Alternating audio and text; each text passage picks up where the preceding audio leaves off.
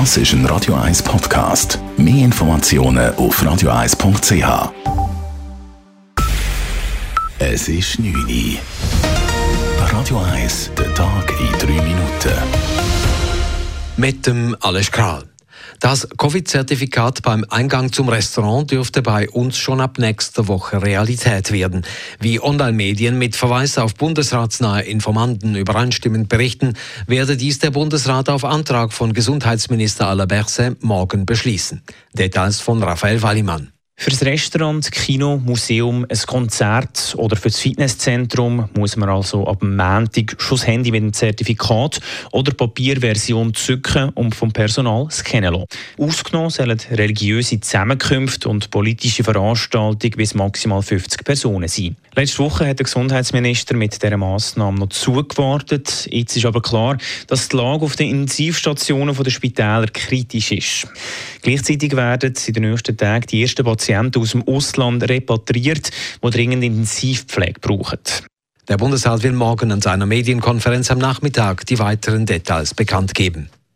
Die Lage in den Spitälern hat sich zuletzt stark zugespitzt. Allgemein stagnieren die Ansteckungszahlen zwar, doch die Lage sei prekär, sagte heute die Präsidentin der Covid-Taskforce des Bundes, Tanja Stadler.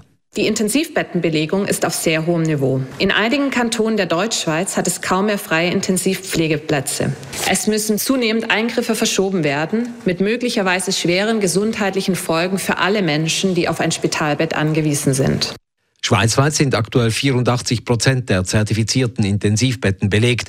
Covid-Erkrankte besetzen dabei 42 Prozent davon. Die Experten haben darum Alarm geschlagen und mahnten die Bevölkerung zu einer Impfung.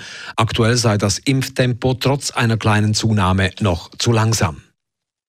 Tausende Firmen haben bei Corona-Geldern betrogen und während der Pandemie vom Staat profitiert. Fast zweieinhalbtausend Firmen haben in der Schweiz Geld bezogen, obwohl sie in einem Konkursverfahren steckten, wie aus einem Bericht der eidgenössischen Finanzkontrolle hervorgeht. Fast 220 Schweizer Firmen stehen zudem im Verdacht, dass sie die bezogenen Corona-Hilfen des Bundes für die Ausschüttung von Dividenden an Aktionäre verwendet haben, was verboten ist. Diese Firmen hätten 50 Millionen Franken kassiert und gleichzeitig 43 Millionen an Aktionäre ausgeschüttet.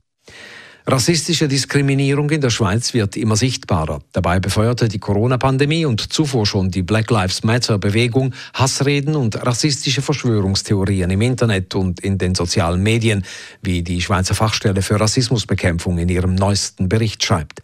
Dieses Problem hat gemäß den Experten stark zugenommen. Der Arbeitsmarkt im Kanton Zürich hat sich derweil weiter von der Corona-Krise erholt. Ende August waren laut dem Kantonalen Amt für Wirtschaft und Arbeit gut 22.800 Personen als arbeitslos gemeldet. Das sind knapp 900 Personen oder 0,1 Prozent weniger als im Juli. Damit sinkt die Arbeitslosenquote im Kanton Zürich auf 2,7 Prozent und liegt exakt im gesamtschweizerischen Durchschnitt. Den stärksten Rückgang bei der Arbeitslosigkeit verzeichnete das Gastgewerbe. Hier liegt die Arbeitslosenquote im Kanton zwar immer noch bei 6,3 Prozent, beim Höchststand im letzten Februar waren es aber fast 12 Prozent. Radio 1 Wetter. Nach einer klaren Nacht erwartet uns morgen am Mittwoch wieder ein sonniger und sommerlich warmer Tag. Temperaturen am frühen Morgen um 11 bis 12 Grad, am Nachmittag bis 26 Grad.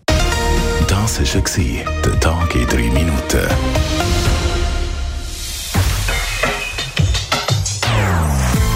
Non-Stop Music auf Radio 1.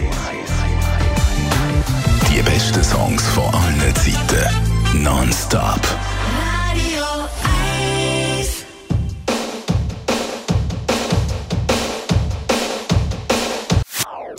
Das ist ein Radio 1 Podcast. Mehr Informationen auf radio1.ch.